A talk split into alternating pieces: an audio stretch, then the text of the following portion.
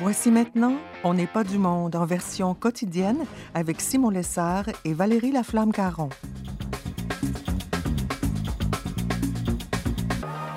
Aujourd'hui à l'émission, Sylvain Aubé commente la course à la chefferie du Parti conservateur et Monseigneur Pierre-Olivier Tremblay nous parle du trône de fer et de nos angoisses contemporaines. Bref, on n'est pas du monde.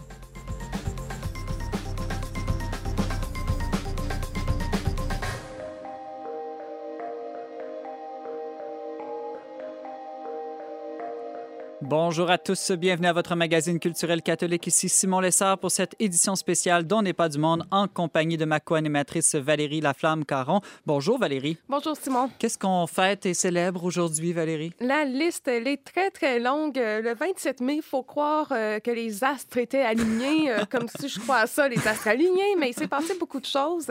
Tout d'abord, on souligne aujourd'hui le décès de Jean Calvin qui a influencé l'univers chrétien là, de façon euh, importante. Mm-hmm. On célèbre aussi la création de la ville de Saint-Pétersbourg en Russie. C'est un 27 mai que le jukebox a été breveté. On inaugurait un 27 mai la basilique Sainte-Anne de Beaupré. Hmm. On euh, faisait apparaître les expos, l'équipe de baseball. Oui, un 27 mai. Exactement. Et finalement, c'est un 27 mai 1999 que Julie Payette est allée dans l'espace. Mais on parlera de rien de tout ça. Rien. Autre bonne nouvelle dans la catosphère, le pape François, lui, annonce aujourd'hui plusieurs nouvelles béatifications et canonisations. Bien sûr. Euh, donc, il y en a euh, qu'on connaît un peu plus. Il y a Charles de Foucault euh, qui est canonisé. Charles de Foucault qui a vécu dans le désert en Algérie, qui, de son vivant, je le dis comme ça, n'a rien fondé, n'a rien créé. On se plaît à dire qu'il n'a converti personne depuis sa petite cabane du désert. Il a été assassiné là, durant la guerre d'Algérie. Donc, il est canonisé. Il a influencé, par exemple, après sa mort, différentes communautés monastiques. On en a deux au Québec, une à à Sainte-Agnès de la Malbaie. Donc, il s'agit des petits frères euh, de la Croix. On les salue. On les salue, bien sûr. Et aussi la communauté du Cœur de Jésus qui est à Chicoutimi et que j'affectionne particulièrement. Leur cœur doit être dans la fête. Euh, en fait, aujourd'hui, euh, bon, il est déjà béatifié et c'est ça, le pape annonce qu'il sera bientôt canonisé. Autre figure importante, le prêtre, l'abbé Michael McGivney, qui est le fondateur de l'Ordre des Chevaliers de Colomb, qu'on connaît bien ici au Québec. Oui, certainement. Ça fait partie de notre patrimoine. Il y a encore plusieurs personnes engagées dans les Chevaliers de Colomb. Je sais qu'aux États-Unis, c'est particulièrement vivant, puis qu'il y a encore beaucoup de jeunes impliqués dans ça. Écoute, je lisais sur euh, cet abbé et j'ai découvert qu'il était décédé très jeune, à 38 ans. Hmm, mais on voit quand même que ça lui a pas empêché de faire une œuvre euh, très grande, très importante. Les Chevaliers de Colomb qui sont très généreux, non seulement en argent, mais dans leur temps aussi. Ils donnent des milliers, des milliers d'heures de, de bénévolat chaque année.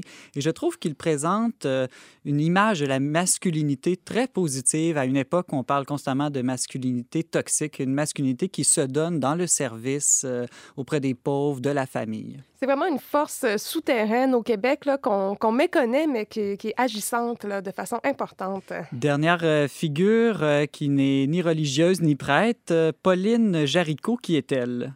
Euh, elle est née à Lyon, en France, en 1799 et elle est à l'origine de la création de, la des œuvres de la propagation de la foi euh, qui sont toujours actives aujourd'hui à travers le monde, euh, qui vont être regroupées là, sous les œuvres pontificales missionnaires dans lesquelles on donne des dons pour la formation des prêtres, pour soutenir des paroisses dans le besoin.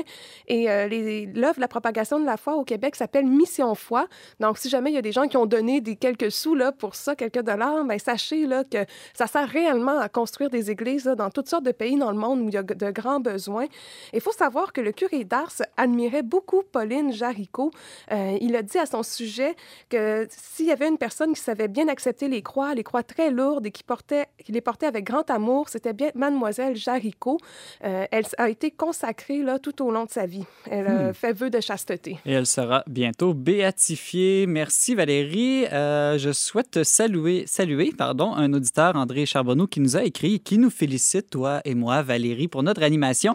Et il dit qu'on fait de la radio intelligente. Alors, on va prendre les fleurs euh, cette fois-ci. Bon, merci, Monsieur Charbonneau. Restez avec nous dans un instant. On s'entretient avec notre chroniqueur politique, Sylvain Aubé.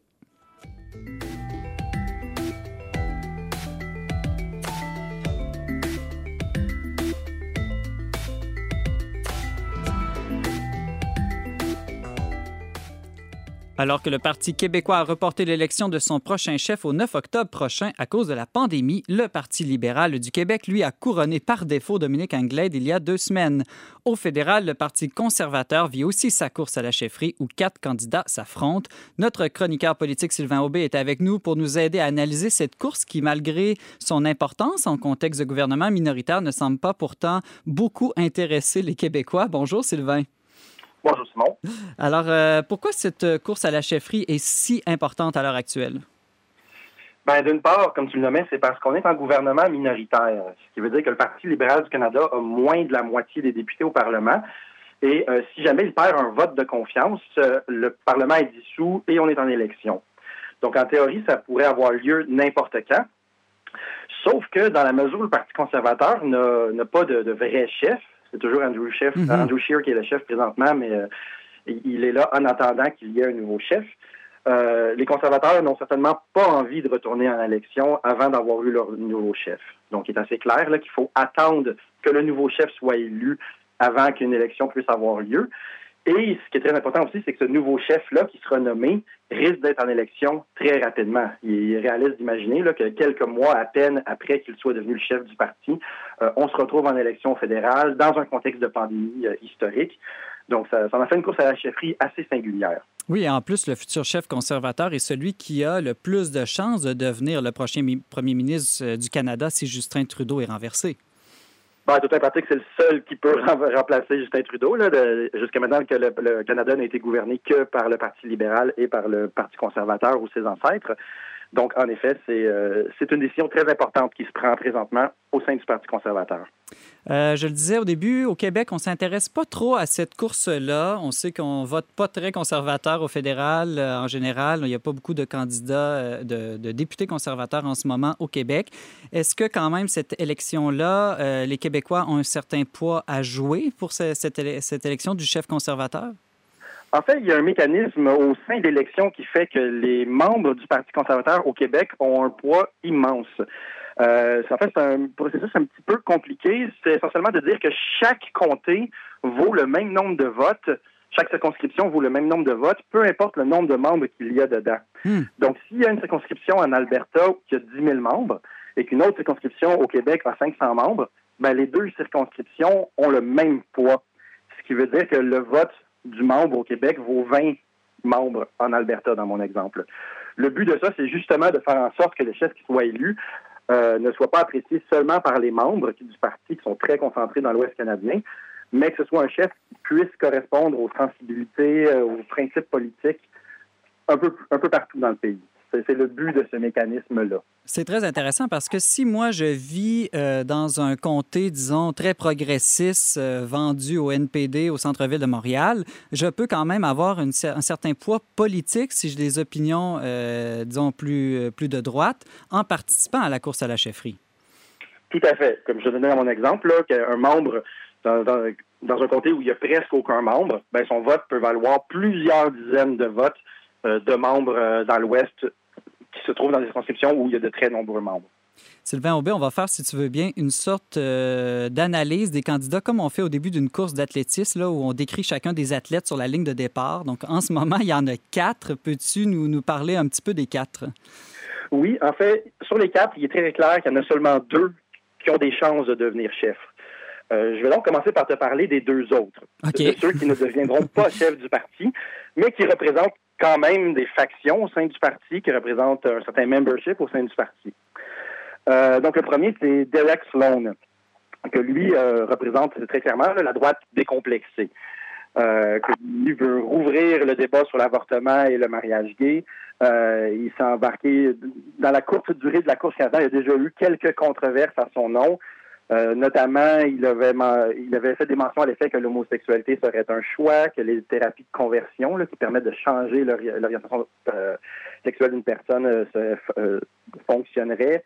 il y a aussi eu une controverse parce qu'il a accusé la directrice de la santé du Canada d'être loyale à la Chine plutôt qu'au Canada, elle-même étant d'origine chinoise, ce qui a fait une grosse controverse. ça a été considéré comme une accusation raciste. Donc, euh, il y a une certaine parenté dans son style avec celui que Maxime Bernier s'est donné récemment. Euh, Par contre, Maxime Bernier. Qui sont allergiques à toute forme de rectitude politique et qui veulent aussi ne pas faire de compromis. C'est un peu ça l'idée de la candidature de, de Sloan. Là. Ça représente les gens qui sont le plus à droite et qui, ne, et qui sont ont l'impression qu'ils n'ont pas à faire davantage de compromis. Tu mentionnais une parenté avec Maxime Bernier. Toutefois, Derek Sloan est quand même beaucoup plus social et moral que Maxime Bernier dans, dans ses politiques qu'il défend. Euh, ça, dépend comment on les considère. c'est assez complexe comme, euh, comme comparaison. Non, mais je veux euh, dire, par exemple, la, question de l'avortement, l'homosexualité. Mhm. par contraste à l'idée qu'il y aurait des consensus au Canada sur des questions comme l'avortement et le mariage gay, autant Maxime Bernier que Derek Sloan sont ceux qui disent non, il n'y a pas de consensus. Nous, on veut mener un débat sur ces questions-là. OK. Allons-y avec le deuxième. Leslie Lewis, je la connais moins. Euh, c'est une jeune femme noire, très intéressante. Tout à fait, tout à fait. Ça, ça a fait un, profil atypique pour le Parti conservateur. Et en fait, même pour le Parti libéral, il faut noter que c'est la première femme noire à être candidate autant pour le Parti libéral du Canada que pour le Parti conservateur du Canada. Euh, elle est une avocate qui vient de la région de Toronto, donc le, le conservatisme qui est le sien est tout à fait moderne et urbain. Euh, en même temps, son conservatisme est autant fiscal que, social ou moral. Elle, est vraiment une conservatrice à tous égards. Euh, elle vient de milieu modeste aussi. Elle était pauvre quand elle était jeune. Elle, est, euh, elle est vraiment un peu l'exemple de la mobilité sociale qu'on souhaite pour un pays.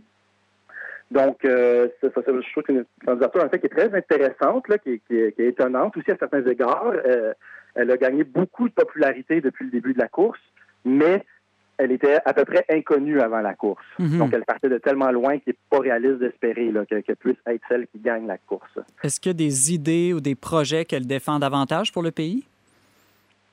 Euh, je ne peux pas te nommer une, politique spécifique. D'ailleurs, ce n'est le cas d'aucun des candidats à ce point-ci. Ce n'est pas tant de nommer un programme spécifique, c'est plutôt de nommer les, principes, les valeurs, les sensibilités, le discours autour duquel on voudrait se rallier. Mhm. Parce que les programmes politiques spécifiques, il faudra au fond plutôt les convenir après qu'on ait eu un chef et que là, on, fera des, compromis entre les différentes familles politiques qui se trouvent dans le parti.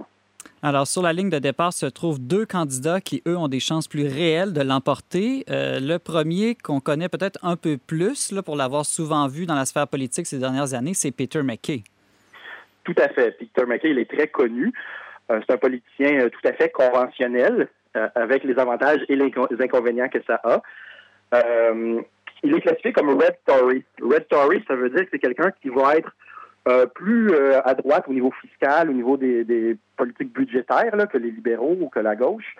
mais c'est quelqu'un qui n'adhère pas à la droite sociale. Justement, toutes les questions d'avortement, de mariage gay dont on parlait au niveau de Derek Sloan. Peter McKay, lui, c'est pas des, enjeux qui lui importent. Il n'a jamais mis ces enjeux-là de l'avant. Euh, c'est quelqu'un qui est très important dans l'histoire du conservatisme au Canada. C'est lui qui dirigeait l'ancien parti progressiste conservateur lorsqu'il a fusionné avec l'alliance euh, l'alliance canadienne de Stephen Harper pour former le nouveau parti euh, conservateur. Donc, il a une immense expérience politique. Il n'y a pas de lourde controverse dans son histoire. C'est un candidat plutôt intact, malgré sa longue histoire. petit fait cocasse, il a aussi été nommé député masculin le plus sexy au Parlement canadien de 1999 à 2007. Euh, ça lui faisait un petit côté people, qui, était connu à l'époque. Mm-hmm. Euh, donc, il y a beaucoup d'alliés dans le parti. C'est de loin lui qui a reçu le plus d'appui des autres députés. Donc, il est, euh, il est généralement considéré comme le favori de la course. En même temps, on a vu ces dernières années, je pense aux États-Unis, au Brésil, même d'une manière en France avec Macron, un certain mouvement contre les anciens vieux politiciens qui représenteraient un, establishment politique vers des candidats qu'on considère jeunes, nouveaux ou même anti-système. Exactement. Et c'est précisément là qu'essaie de se situer son rival, son principal rival, qui aurait des chances de l'emporter, euh, Aaron O'Toole lui, a un style un peu plus turbulent, un peu moins conventionnel. Euh, de fait, lui-même se, réclame là, le statut de ne pas être un politicien de carrière. Euh, lui a été militaire pendant 15 ans avant d'entrer en politique. Euh, c'est un conservateur modéré. Là. Personne ne peut dire qu'Aaron O'Toole est un radical. Mais en même temps, il n'est pas un Red Tory. C'est-à-dire que lui s'oppose à une certaine rectitude politique. Tout un langage là, qui est utilisé dans les médias par la gauche auquel lui refuse d'adhérer. Donc, euh, il y a un équilibre délicat dans la position que lui-même essaie de se donner. Euh, il faut dire que lorsque Andrew Scheer a été nommé chef du parti, Erin O'Toole avait terminé en troisième position derrière Maxime Bernier. et en ayant été considéré trop modéré par hmm. beaucoup de membres qui, ne se sont pas ralliés à lui. Donc là, si lui veut se présenter comme étant peut-être un peu moins modéré que Peter McKay, ou aussi comme un, nouveau, comme quelqu'un qui n'est pas un politicien de carrière, ça lui fait, euh, un espace délicat qu'il essaie d'occuper. Mais de fait, il a un momentum en ce moment. Il y a beaucoup de membres, euh, de, nouveaux candidats, euh, excusez-moi, de nouveaux députés du parti qui lui ont donné son appui.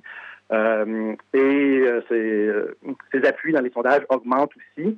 Donc, il n'est pas le favori en ce moment, mais il est tout à fait réaliste de penser qu'il pourrait finir par dépasser Peter McKay d'ici la fin de la course. C'est intéressant parce qu'on risque au moins d'avoir une véritable course au parti, à la chefferie du Parti conservateur, ce qu'on n'a pas eu le droit d'avoir au Parti libéral du Québec, là, par exemple. En effet, c'est un peu singulier là, que le principal adversaire de Mme Anglade s'est désisté parce qu'il avait plus l'argent pour financer sa campagne. Euh, il n'était pas autonome financièrement. Euh, donc, c'était un peu gênant comme fin de course, mais euh, certains libéraux en sont contents parce que des courses aussi, ça peut être divisif. Ça peut faire en sorte que les factions politiques se font la guerre au sein d'un parti pendant une course et qu'un parti peut, peut en sortir divisé, peut en sortir moins uni. Donc, euh, il n'est pas évident qu'une course qui est longue et qui est tranchée soit bénéfique pour un parti. Mais en tout cas, c'est intéressant à observer, ça c'est certain. Ben oui, on va observer ça, qui va franchir le premier le fil d'arrivée. Sylvain Aubé, tu nous aidé à mieux comprendre les enjeux de la course à la chefferie du Parti conservateur. Merci beaucoup d'avoir été avec nous aujourd'hui. Ça m'a fait plaisir, Simon. Bonne journée. Restez avec nous. Dans un instant, avec Valérie, on parle intergénérationnel.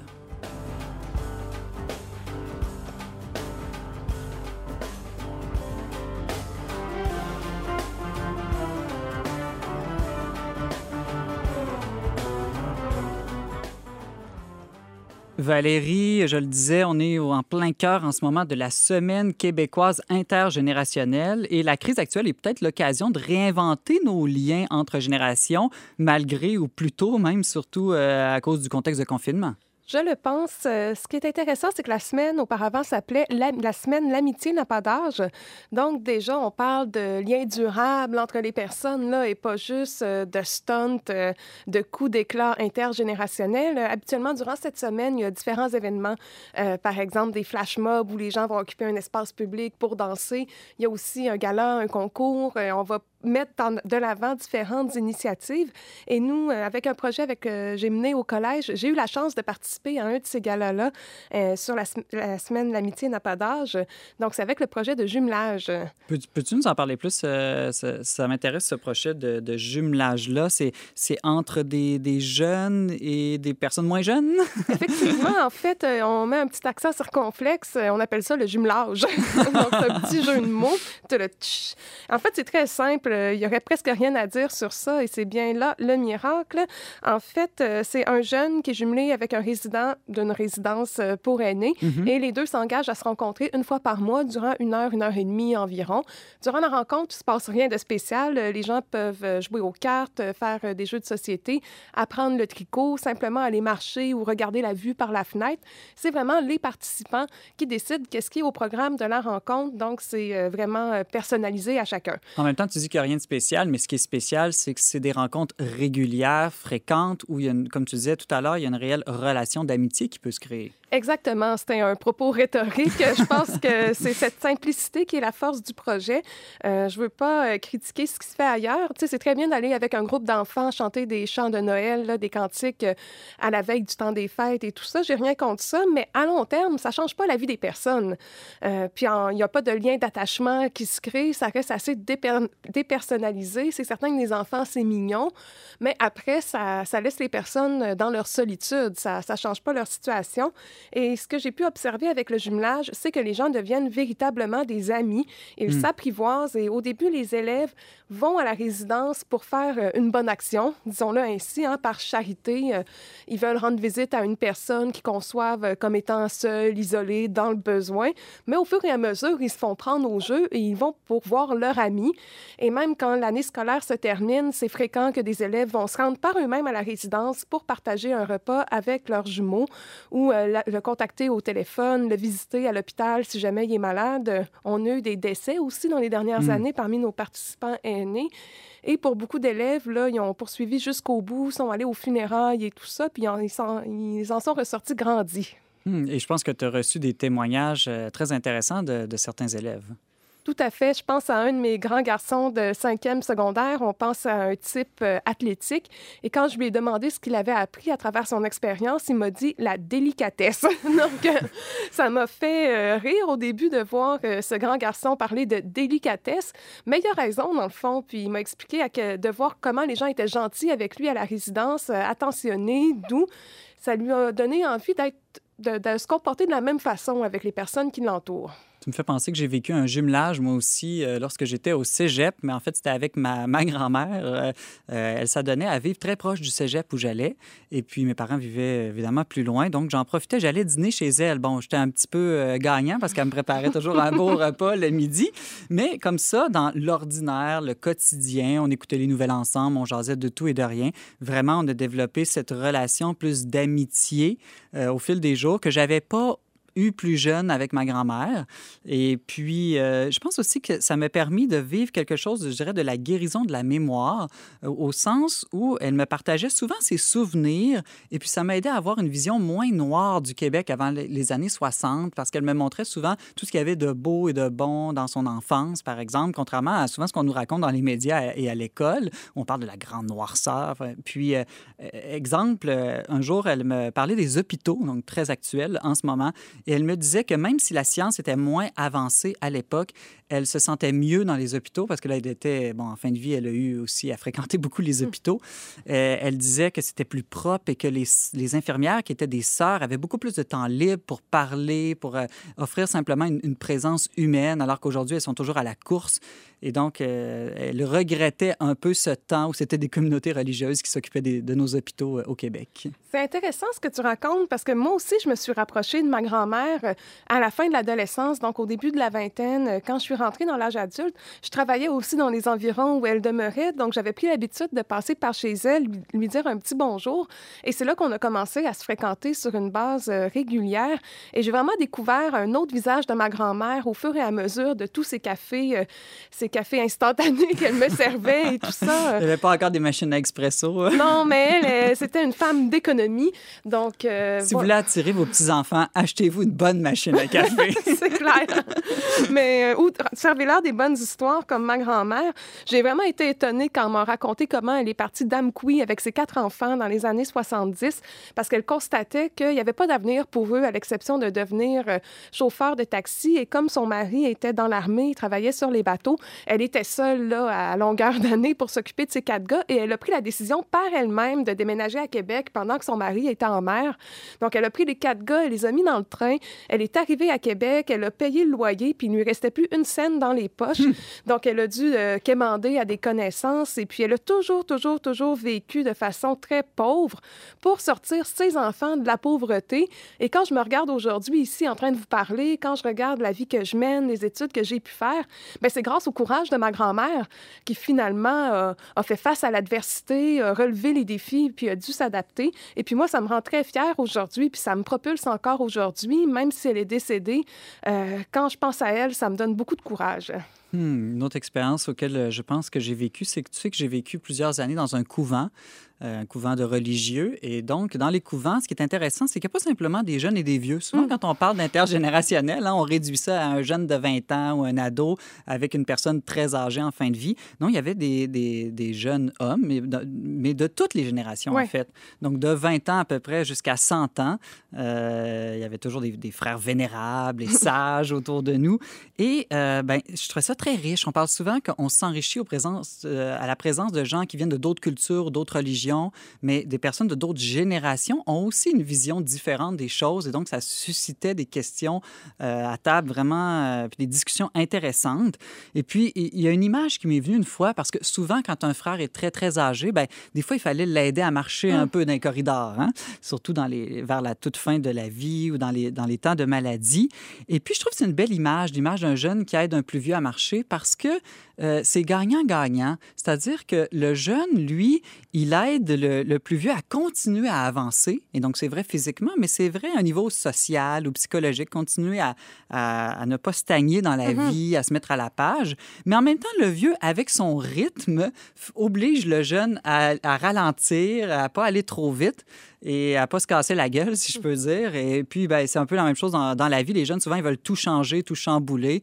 Et puis, euh, les vieux peuvent avoir le, le, risque de stagner, un peu de s'établir dans la mhm. sécurité. Euh. Mm. Ça a dû être difficile pour toi, Simon, qui est si dynamique, euh, tellement verbomoteur et qui, justement, veut souvent tout changer.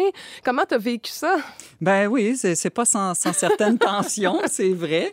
Mais je, je dois dire que plus on vient à connaître quelqu'un, moins l'âge est importante aussi. Hein? Vraiment, on découvre l'histoire puis la personnalité de, chacun. Puis je trouve qu'avec le temps, on oublie l'âge. Et puis finalement, ben, il y a des, frères avec qui on est plus amis, d'autres moins. Puis c'est pas vraiment l'âge qui est, la cause première, si je peux dire, de, l'amitié ou de l'inimitié. oui, c'est vraiment ça que les élèves vont expérimenter. Hein? Ils vont plus voir une personne, ils vont voir euh, Monsieur Saint-Don, Madame Lavoie, Madame Bernier, et puis ils vont discuter des sujets habituels et tout ça. Puis ils sont pas échangeables, là, les uns avec les autres, ne sont pas interchangeables, ne euh, sont pas remplaçables. Hmm.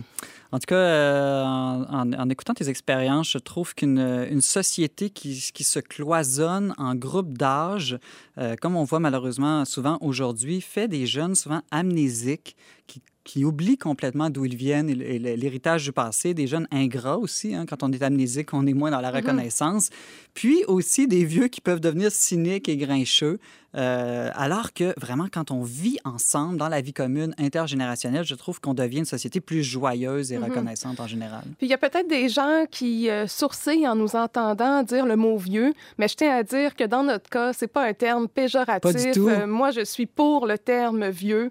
C'est un terme descriptif et il n'y a pas de honte à, être vieux, à avoir du vécu. Il faut en être fier. Hum, puis toi qui aimes bien l'Afrique, on dit souvent que les vieux en Afrique, c'est des bibliothèques vivantes. Alors, Exactement. Retrouvons ce sens positif de la vieillesse comme le, la sagesse africaine le reconnaît. J'appuie. Alors Valérie, on va aller en musique et la musique est bien choisie aujourd'hui. Oui, ça me fait plaisir de vous présenter la chanson Les Joailliers d'Ingrid Saint-Pierre.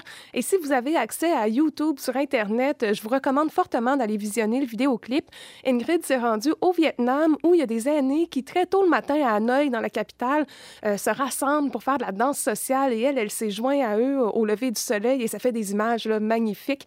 Donc, Les Joailliers d'Ingrid Saint-Pierre. On écoute ça et au retour, on parle de nos angoisses contemporaines avec Monseigneur Pierre-Olivier Tremblay. Restez là.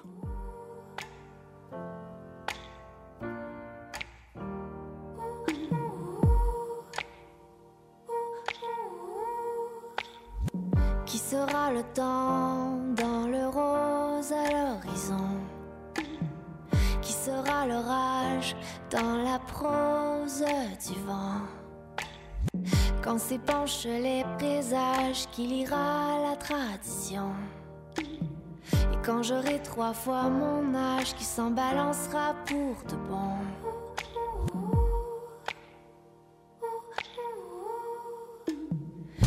que c'est pas vrai, l'âge n'a pas d'or. Et si on devenait joyeux d'années lumière, de vieillard à mine d'or, de vieillard à mine d'or.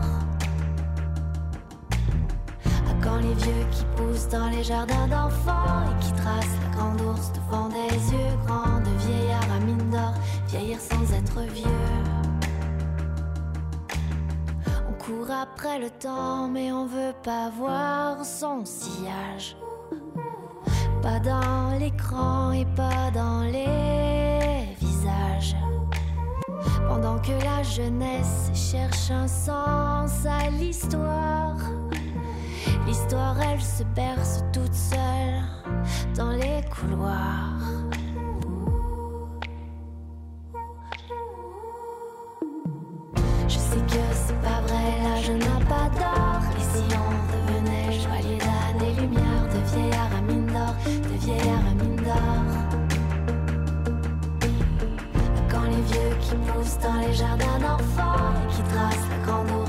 Des yeux grands, de vieillard à mine d'or, vieillir sans être vieux.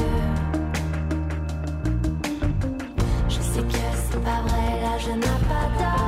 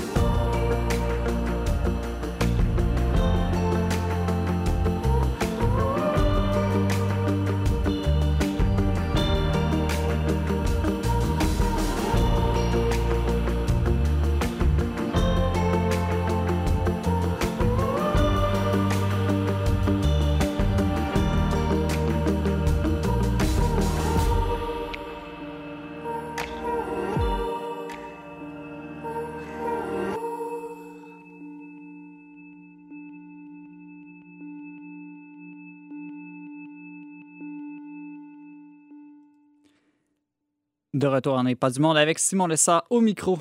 Plusieurs profitent de ce temps de confinement pour réécouter des films et séries cultes. Parmi celles-ci, la série Le Trône de Fer, mieux connue sous le nom anglais Game of Thrones, est l'une des plus populaires de tous les temps. À travers ses personnages moralement ambigus, la série évoluant dans un univers médiéval fantastique explore des sujets fort variés liés au pouvoir politique, au changement climatique, la religion, la guerre et même la sexualité aux antipodes d'une série chrétienne, Monseigneur Pierre-Olivier Tremblay, évêque auxiliaire de Trois-Rivières, croit tout de même qu'elle se révèle fort intéressante en ce qu'elle nous révèle nos angoisses contemporaines. Monseigneur, bonjour. Oui, bonjour.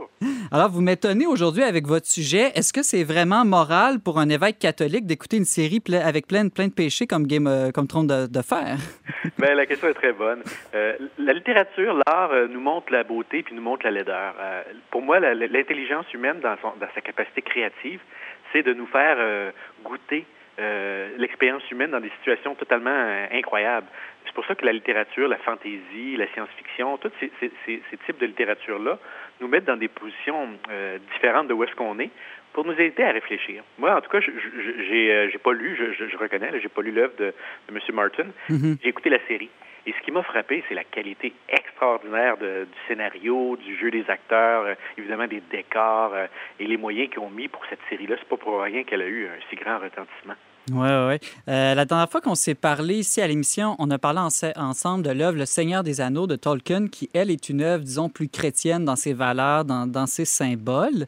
Euh, puis vous nous aviez mis en garde contre le fait de vouloir plaquer du christianisme sur une œuvre euh, littéraire. Là, ici, vous nous proposez une lecture, vous allez nous proposer une lecture théologique de la série, mais qui est clairement pas chrétienne. C'est vrai. Et là, ça, veut dire que la dynamique doit être différente. Quand un auteur, et c'est le cas de Tolkien avec Le Seigneur des Anneaux, avait comme intention pardon, d'être porteur d'un message chrétien, de valeurs chrétiennes et tout. Euh, on, l'a bien montré la dernière fois qu'il voulait évangéliser l'imaginaire de, l'homme moderne. Euh, dans le cas de Martin, lui, il a, répondu dans différentes entrevues qu'il se, situait comme un homme agnostique. Mm-hmm. Mais ça ne veut pas dire qu'on euh, ne peut pas entrer dans un dialogue, justement. toute la compréhension du message de Jésus, c'est que ça nous met en, en conversation avec des gens de toutes sortes de croyances ou de non-croyances et qu'il y a de la beauté, puis de la grandeur, puis des questions à poser dans tout ça. Alors moi, ce que je pense, c'est que la série Trône de fer nous donne une belle occasion, euh, par contraste, euh, par euh, similitude, de voir qu'est-ce qui est important pour nous. Et c'est pour ça que moi, j'ai trouvé particulièrement intéressant de, réfléchir sur cette série-là, parce que, comme vous l'avez dit d'entrée de jeu, elle suscite plein de questions.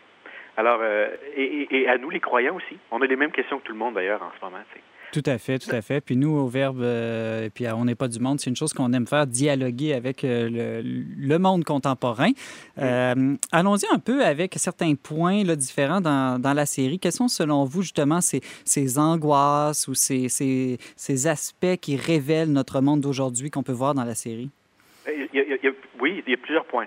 D'abord, c'est qu'on se, on se situe dans, une, dans un, un récit qui est dans un monde désenchanté. Alors, au départ, en tout cas.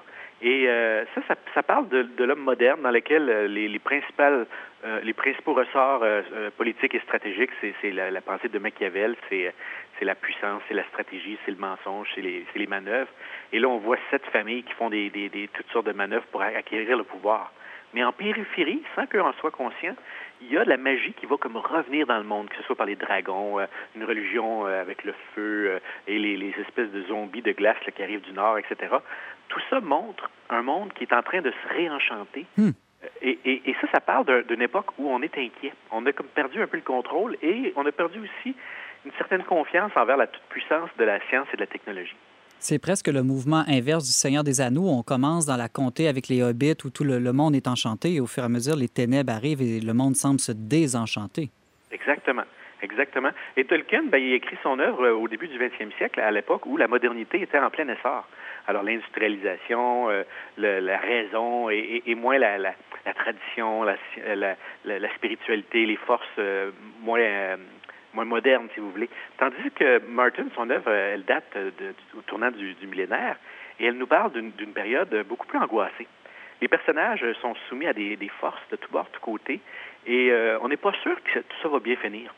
la série, d'ailleurs, a fini un petit peu avec une confusion sur qu'est-ce qui était vraiment la volonté des, des, des, des artisans du, de la télévision versus la pensée de l'auteur, parce qu'il y a encore deux tomes qu'il n'a pas terminé d'écrire. Mais, mais il reste que, on, reste avec des questions sur Trône de Fer, à savoir, c'est une histoire qui finit bien ou pas? Parce qu'on a été un peu surpris tout le long de la série de voir des personnages qu'on aimait se faire tuer, euh, décapiter, puis tout ce que vous voulez.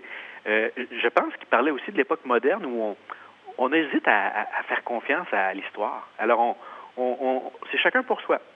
C'est, un repli sur la survie plutôt que la confiance puis le travailler à un bien commun. C'est comme s'il n'y avait pas de sens de l'histoire. Ça finit de manière un peu décousue ou absurde en tout cas, les questions sont toutes là parce qu'il y avait tout un folklore autour de cette série-là avec des, prophéties, des, des, sagesses anciennes, euh, une histoire. Puis à la fin, en tout cas, de ce qu'on a vu à la télévision, les, grands amateurs et connaisseurs fins, ce que je ne suis pas, disaient ben il y a des questions qui n'ont pas été résolues en cohérence avec la, toute la mythologie, euh, la sous-culture mythologique de l'œuvre. Alors, euh, mais est-ce que le livre, le livre va corriger ça? Ça, je ne sais pas.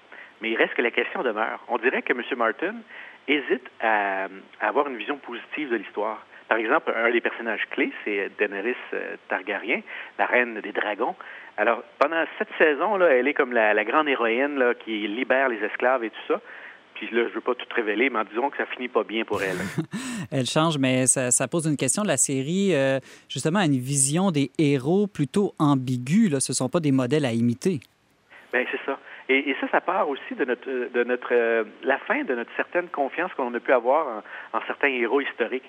On dirait que depuis 40-50 ans, dans notre société occidentale, on est beaucoup dans l'œuvre euh, de la déconstruction, du déboulonnement des statues de nos héros. Alors, on, est un petit peu désabusé, puis on est un petit peu hmm, incertain si on doit faire confiance à des nouveaux héros, qui soient religieux, politiques, artistiques ou, euh, militaires. D'ailleurs, toute la fiction contemporaine nous présente les héros toujours sur un clair-obscur. Alors qu'avant, on avait des visions beaucoup plus, euh, euh, on pourrait dire, romantiques du mhm. héros, de la héroïne. Euh, tout, est beau, tout est clair versus les forces du mal. Ben, je pense que nos contemporains, on a une vision beaucoup plus dans le gris, entre gris, clair et gris foncé. C'est intéressant parce que quand on lit des vies de saints, souvent, je préfère des vies de saints justement plus contemporaines où on voit, comme vous dites, les, ombres et lumières dans la vie du saint, alors qu'autrefois, on avait tendance à seulement euh, mentionner les bons coups, si je peux dire. Euh, c'est peut-être plus vrai, plus incarné, tout ça. Moi, j'ai donné beaucoup de sessions à des gens sur le témoignage. Puis je leur disais euh, qu'il fallait faire être à l'écoute de ce que j'appelle, moi, le bémol postmoderne. C'est-à-dire que si le, récit de conversion est trop beau, trop lumineux, ah, depuis que j'ai Jésus dans ma vie, ça va bien, je suis heureux, ben, les gens vont dire, ouais, ça, ça m'a l'air de, Il est dans sa tête, euh, elle est dans sa tête. Mais si on dit, ben moi, avec le Christ dans ma vie, je vis encore des épreuves, c'est pas facile, mais il, mais il me donne un espoir, il me donne un... Alors, c'est comme si, même le discours des témoins d'aujourd'hui, puis le discours des témoins des saints, effectivement, même la géographie qu'on appelait à l'époque, c'était la science des récits des, des saints et des saintes, tout ça nous a invités à effectivement entrer dans une vision plus nuancée. Et euh, c'est vrai pour les vies c'est vrai pour nos témoignages à nous aussi. Est-ce qu'on est capable, de, finalement, d'être des gens d'espérance, même si on vit dans un monde où tout n'est pas noir et blanc? Ben, moi, je pense que la série Game of Thrones euh, nous, nous, amène à dire, ben, où est-ce qu'on va trouver la lumière s'il y a juste euh, du, du clair-obscur? Ben, il y en a. Même la série, il y a des petits moments lumineux qui sont, à mon point de vue, c'est comme une chandelle dans une chambre noire. Là. Une petite éclairage, tout d'un coup, devient très lumineux. Euh, ben, et ça, nous fait du bien. Comme aujourd'hui, à travers toutes les, les, obscurités et les défis qu'on traverse personnellement et collectivement, chaque petit acte de charité, d'amour, de foi, de confiance devient extrêmement lumineux. Hmm, ça me fait penser dans les films de Deuxième Guerre mondiale, quand on voit quelqu'un dans un camp de concentration faire un acte de bonté, alors qu'il semble y avoir seulement de l'horreur autour de lui. Là, vraiment, ça, cette bonté-là nous, nous brille plus que jamais. Là. Exactement, exactement. Euh, autre point euh, intéressant dans, cette série, Le Trône de Fer, euh, c'est toute sa relation à la tradition. Elle, est, elle, manifeste une certaine rupture avec la tradition, contrairement à l'époque médiévale où elle évolue, qui normalement était ultra traditionnelle. Exactement. Et c'est là qu'on voit qu'il y a certains... en anglais, le mot qui me vient, c'est des clashs. Il y a comme une collision entre un contexte qui se voudrait traditionnel et des acteurs, des, des personnages, plutôt, des personnages dans l'histoire qui sont extrêmement hyper moderne. Alors, euh, il y a des scènes incroyables qui s'appellent le mariage rouge. Euh, encore là, sans vouloir tout révéler, un mariage, c'est une alliance entre deux personnes, mais dans un monde médiéval, c'était aussi une alliance entre deux clans. Et donc, un acte de, confiance manifeste. Puis là, ça vire en, massacre. Alors là, on, se rend compte que c'est comme si euh, l'auteur, Martin, se plaît à, parler d'une rupture euh, entre le monde moderne, finalement, puis l'univers traditionnel qu'il a vu naître. Et on sent qu'il y a une tension tout au long de, l'histoire de Trône de Fer entre euh, ce, que, ce que les gens ont reçu, puis l'importance de la famille, le blason, la fierté. Ah, on a toujours fait alliance avec telle famille, puis telle autre, puis telle autre, puis ça va bien. Puis en même temps, des décisions qui sont amenées qui sont pas dans un cadre mental traditionnel, au contraire. Fait moi, j'ai l'impression que c'est une manière, euh, une astuce euh, narrative de l'auteur, mais pour nous, nous, nous, obliger, nous aussi, à nous dire qu'est-ce qu'on fait de ce qu'on a tout reçu, nous autres, de notre histoire? Est-ce qu'on est capable aujourd'hui de dire, ben ça, on va garder tel héritage, ou bien on est juste dans l'hyper-individualisme où je choisis, moi, qu'est-ce qui est bon pour moi, puis indépendamment d'où je viens ou d'où je vais? En terminant, euh, Monseigneur Pierre-Olivier, est-ce qu'il n'y a pas aussi une relation un peu cynique au pouvoir euh, dans toute cette série où c'est constamment des guerres entre des familles qui veulent prendre avoir le dessus les unes sur les autres? Est-ce que ça révèle pas un peu tout notre cynisme et manque de confiance que nous avons nous-mêmes envers les politiciens, les différentes institutions d'aujourd'hui? Euh, c'est vrai des pouvoirs politiques, c'est vrai des pouvoirs militaires et des pouvoirs religieux. Alors, c'est clair que l'auteur Martin n'a pas de grande confiance en les institutions ni envers l'exercice du pouvoir. Pour lui, c'est finalement simplement...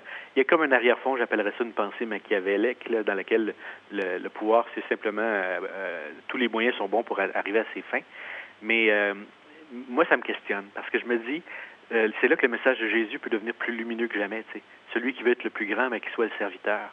C'est redevenir comme des petits-enfants. Euh, soyez doux comme des agneaux, même si vous devez aussi être rusés comme des serpents.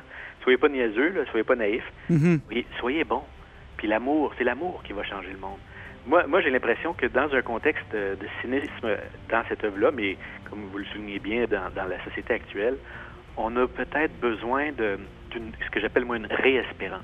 Une réespérance, oui. Monseigneur Pierre-Olivier Tremblay, vous nous parliez de la série télévisée Le Trône de Fer, de nos angoisses et espérances contemporaines qu'elle révèle. Merci beaucoup d'avoir été avec nous aujourd'hui. Ça me fait plaisir. Bonjour à tout le monde. Bonjour.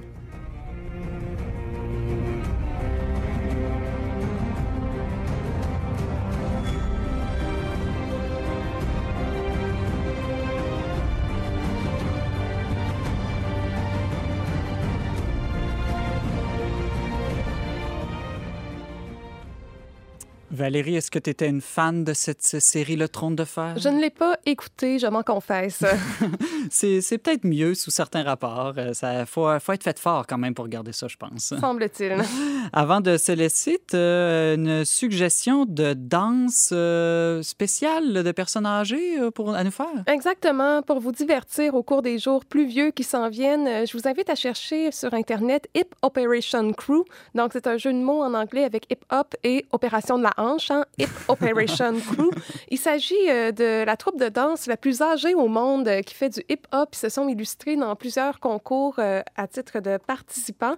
Et puis, euh, c'est tout simple. Dans le fond, c'est un danseur professionnel qui a rassemblé euh, des, quelques dizaines de, personnes plus âgées pour leur apprendre les rudiments du hip-hop dans les règles de l'art. Et puis, on peut les voir en ligne. Il y a même un documentaire qui a été réalisé à leur sujet. Donc, c'est assez léger, mais ça fait sourire certainement. On va aller voir ça. Ça doit être très original. Merci Valérie. Demain à l'émission, le philosophe Jacques Dufresne nous explique comment la pandémie questionne la place des personnes âgées justement dans nos sociétés. Et l'historien Éric Bédard, lui, nous prépare une surprise. Merci d'avoir été avec nous aujourd'hui. Vous pouvez en tout temps écouter et partager cette émission en balado-diffusion. Pour tous les détails, visitez le baroblique radio. Je remercie ma phénoménale co-animatrice Valérie Laflamme-Caron. Merci aussi à Mario Blouin pour les choix musicaux et à Thierry Boutin à la régie. On se retrouve demain, même heure, même antenne, pour une autre édition spéciale dont n'est pas du monde.